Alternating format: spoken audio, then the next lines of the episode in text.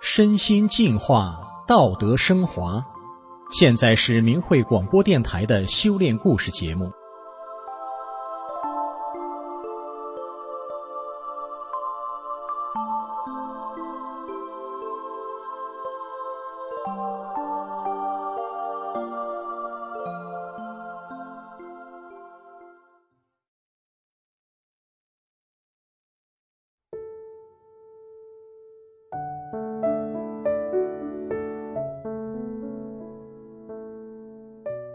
听众朋友，今天故事的主角被关进了看守所。检察院的领导知道后，马上找上面放人。他说：“把全县唯一的好干部关起来，我不干了。”今天的主角到底遭遇了什么？我们来听听他的故事。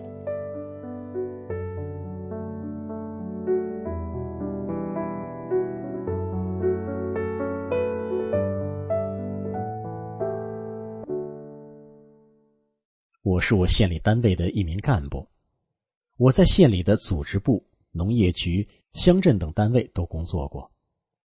一九九七年，我被调到县科局做常务局长工作。有一天早晨，我刚到单位，就听到大吵大骂声。我下楼一看，原来是专职书记想把他的姑爷调到我单位来，但单位的一把手不答应，那个书记就闹开了。我走过去劝他说：“上办公室有事好好说，别这样。”他跟我上了二楼，却闯进了局长办公室，冲着局长越骂越凶。我赶紧把他拽到我的办公室，耐心的劝他，没想到他反过来把气都撒到了我身上，一边骂我，一边拿起我办公桌上的书和报纸砸到我头上，还把水桶和门都踹碎了。但这时我毫不动气，依旧微笑着劝他。最后围过来不少人，把他推走了。一个副局长看不下去，对他说：“也就是人家练法轮功的不和你一般见识，能做到忍，人家能忍住。我是在一年前，也就是一九九六年开始修炼法轮大法的。我事事按着大法真善忍的要求做，单位同事大都知道我练功。”这个闹事的书记下午突然来找我，他向我道歉，说他这事儿和我没关系，不应该向我发火。接着他又说：“我不明白啊，我骂你，你不但不生气，还笑，你是不是瞧不起我？再有，我骂你向你发火，你怎么不骂我打我呢？你是不是打不过我，怕我打你？”我说：“要是比力气，我不比你差。”他不信，于是我们掰手腕、摔跤，结果他都不是我的对手。后来他佩服的说：“你是学法轮大法的，你能做到打不还手、骂不还口，不和我一般见识，你真了不起。”从此以后，他非常敬重我，和我成为好同事，处处维护我的工作。事后，局长也来向我道谢。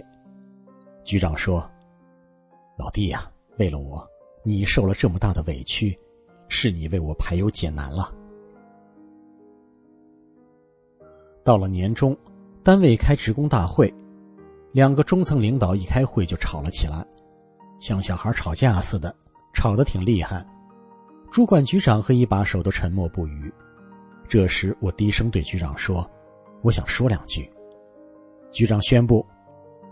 大家都静下来，听某某某局长的。我站起来，面对两位吵架的领导说：“你们别吵了，有什么问题开完会再说。你们两个的表现，一是不尊重领导班子的成员，目无领导；二是没有把全体职工放在眼里，无视群众。既然如此，还要你们这样的中层领导干什么？如果你们再吵，”我就提议免去你俩的行政领导职务。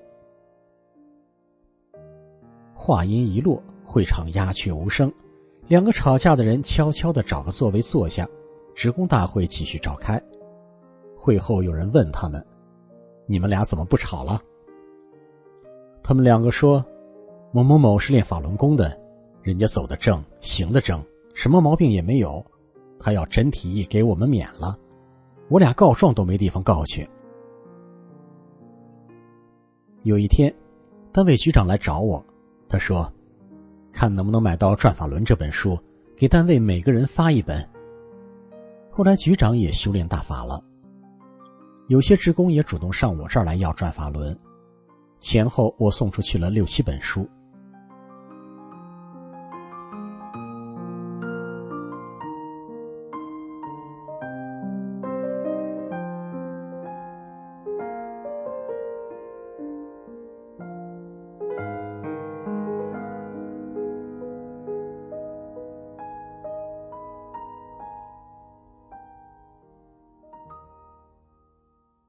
到了第二年。也就是一九九八年初，我调任建房领导小组当组长，主要负责建房各项合同的签订和资金的支配。在全体职工大会上，我单位的一把手公开介绍我说：“建房领导小组由某某某担任组长，因为他练法轮功，道德品质高尚，一心为大家着想，这是大家公认的。”我对某某某的信任超过对我自己的信任，单位的事情交给某某某，我放心。有一天，负责建筑施工塑钢窗的小张，向我单位的小詹问我家住处。小詹明白，小张是要给我送礼的。单位的小詹就说：“人家是练法轮功的，谁送礼都不收。”小张这可不信呢，他说。我走南闯北这么多年，还从来没见过不收礼的。单位小詹看小张不信，就把小张带到我家门口。小张进了门，从兜里拿出了一个鼓鼓的大牛皮纸信封，里面足有上万元人民币。小张毕恭毕敬的对我说：“我代表我们厂长来看你，你把这活包给了我们，我们非常感谢您。”说着就把钱放到桌上。还说还有急事，站起来就往外走。我赶紧一把抓住小张的胳膊，把装着钱的信封塞到他兜里，抓住他的衣兜不撒手，让他坐下。我说：“我是修炼法轮大法的，我师傅要我们按照真善忍做好人，遇事为他人着想，我不收任何人的礼。你们挣点钱也不容易，你快把钱拿回去吧。”小张说：“不收下这钱，他没法跟厂长交差。”我说：“那你就把这笔钱用在提高工程质量上吧。”小张敬佩的说：“练法轮功的真不收礼啊，我还没见过像你这样的好人呢。”后来，小张又找我妻子，我妻子也是修大法的，当然也拒绝了。事后，小张坚持要请我和妻子一起吃一顿饭，我答应他。吃完饭后，小张主动去结账，服务员说：“账已经结完了。”就在我们三人吃饭的中途，我就先把钱付了。其实，不管平时或是逢年过节，职工给我送钱送礼的，我也都一一回绝。当时我还主管单位的财务工作，吃喝拉撒的费用都由我签字报销。一天快到中午。一个熟识的乡镇村书记领着几个人来到我办公室，进门就说：“中午不走了啊，我们来了，还不请我们吃一顿？”我说：“行。”一行人吃完饭后，我从自己兜里掏出现金结账，结完账没要收据。那村书记纳闷的问我办公室主任：“怎么不要收据呢？”意思是没收据怎么报账核销啊？办公室主任说。要那没用，我们局长家里来客人请吃饭，都是自己掏钱，从来不占公家一分钱便宜。我们单位每年招待费至少都有十几万，饭店老板为了和我们拉近关系，结账时都会多开两三百，回去好报票子。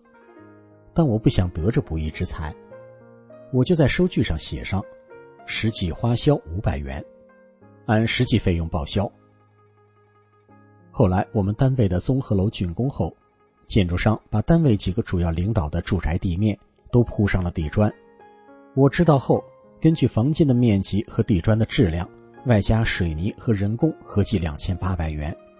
我就让同事把钱转给建筑商，一共三千元。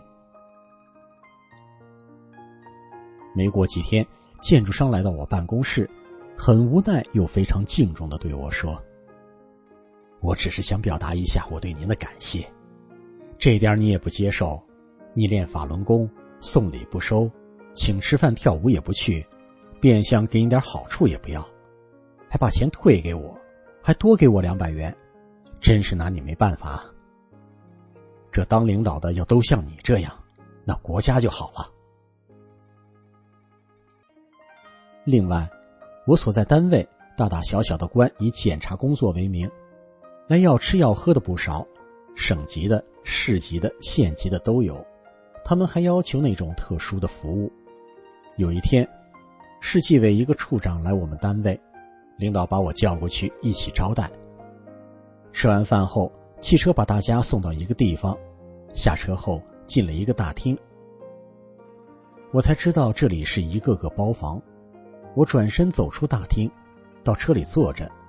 不一会儿，负责招待的领导从大厅出来找我，非得让我进去。我说：“我不会去做那种事的，我绝不会去的。”他就从车里往外拽我，我手拽着车把手，脚蹬着，他没拽动我。他气呼呼的说：“是不是因为你练法轮功？”我说：“是啊，练法轮功的哪有做这种事的？”坐在车里的司机说：“那领导不去，我替领导去行不行啊？”那位领导说：“和你有啥关系？这是领导才有的待遇。”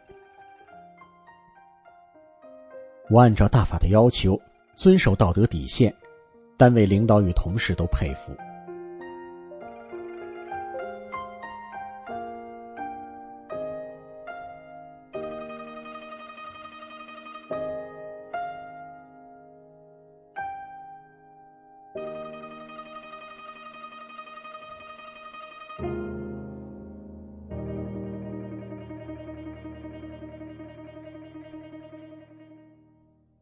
一九九九年，中共开始迫害法轮功。那年十月，县委书记、党群书记、组织部长、纪检委书记找我谈话，让我放弃法轮功。我跟他们讲，我按真善忍做好人没错，坚持自己的信仰是宪法赋予我的权利。不久后，我被免去正科级级别和行政领导职务，我被非法关进县第一看守所。在看守所的第二天，早上八点钟一上班，检察院驻看守所督导员来到我的监视窗前，打开窗户问我：“谁把你关进来的？为什么把你关进来？”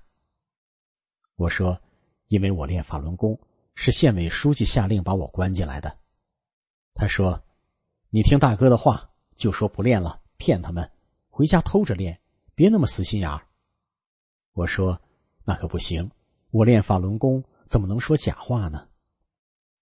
他一看劝不动我，就开始骂起县委书记来，越骂声越大。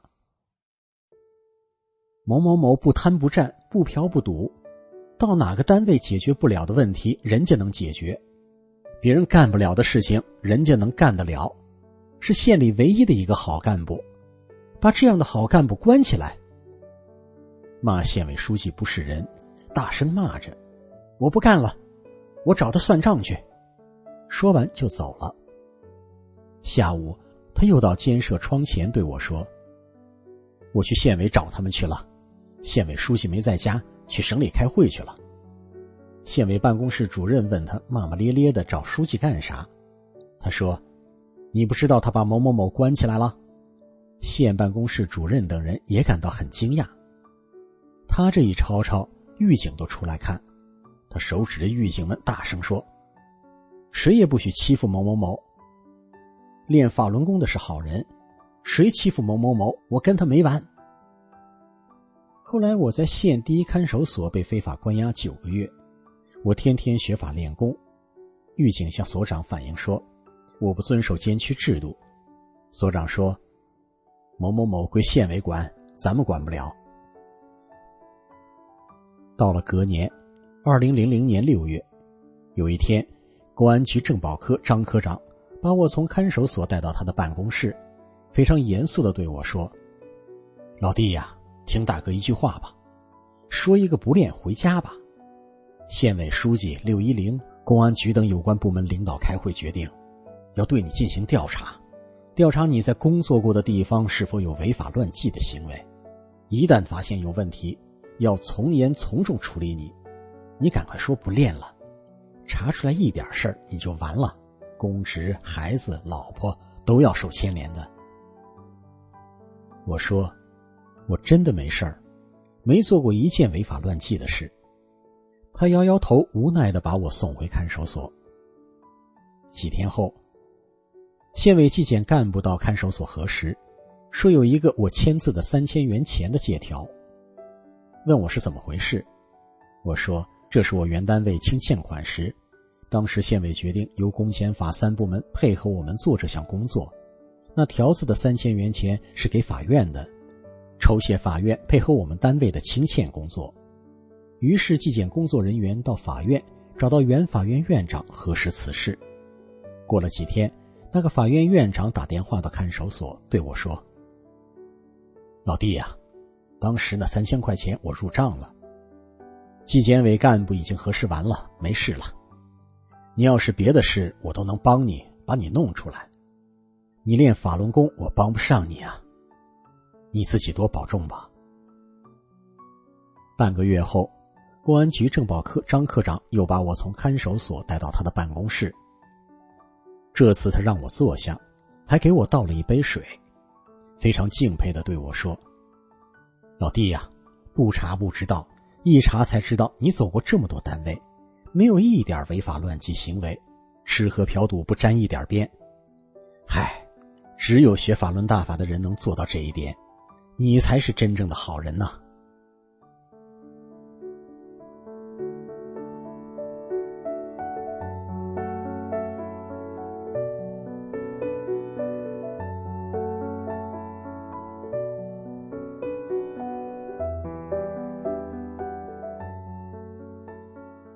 听众朋友，这个全县唯一的好干部的故事就讲到这儿了。这个故事里没有轰轰烈烈的事迹，而且故事最终，这个好干部也还没能走出看守所，摆脱被非法关押的命运。但是，这样一个故事会不会给您带来什么样的思考呢？